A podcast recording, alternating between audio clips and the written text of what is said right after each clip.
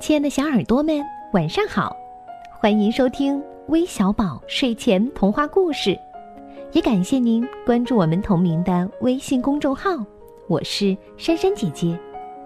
今天要给你们讲的故事题目叫《熊爸爸从海上带什么回来》，快来听听吧。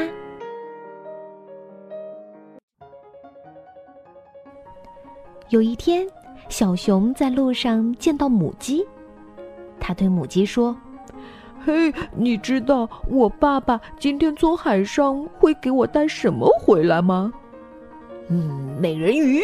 ”“呵呵，见过美人鱼吗？”小熊自己不知道为什么会对母鸡说这个。“哦，美人鱼！”母鸡张大了嘴，一下合不拢了。嗯，是呀，一条美人鱼。小熊说：“今天我爸爸会从海上带一条美人鱼回来。”哦，那我现在就跟着你到你家去看看好吗？母鸡说。他们一前一后往前走，遇到了鸭子。鸭子听说今天去小熊家能看到美人鱼，就问。美人鱼长什么样子呀？嗯，头发蓝蓝的，就像大海。小熊回答说。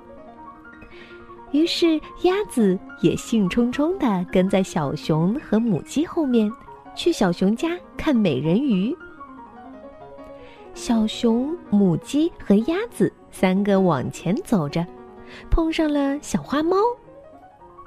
小花猫听说小熊家有美人鱼，就问：“美人鱼都什么样子呀？”“嗯，头发蓝蓝的。”鸭子抢着回答。“嗯，眼睛是银色的。”小熊补充说。“嗯，银色的眼睛像月亮。”小花猫也跟在小熊、母鸡和鸭子后面，一路去看美人鱼。他们来到小熊家门口，熊爸爸出来迎接客人。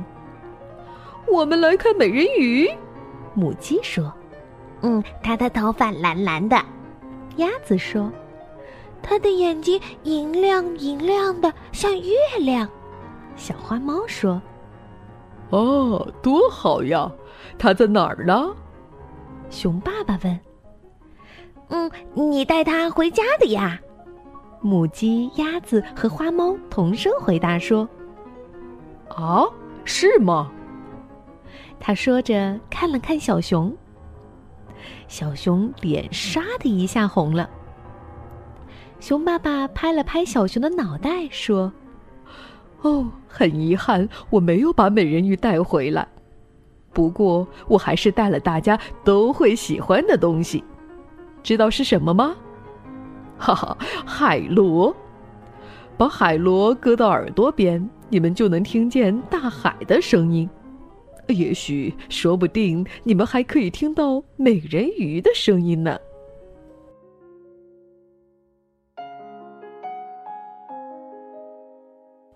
好了，故事听完了，那今天我们要将故事送给王子畅小朋友，祝你健康快乐。我们明天再见吧，拜拜。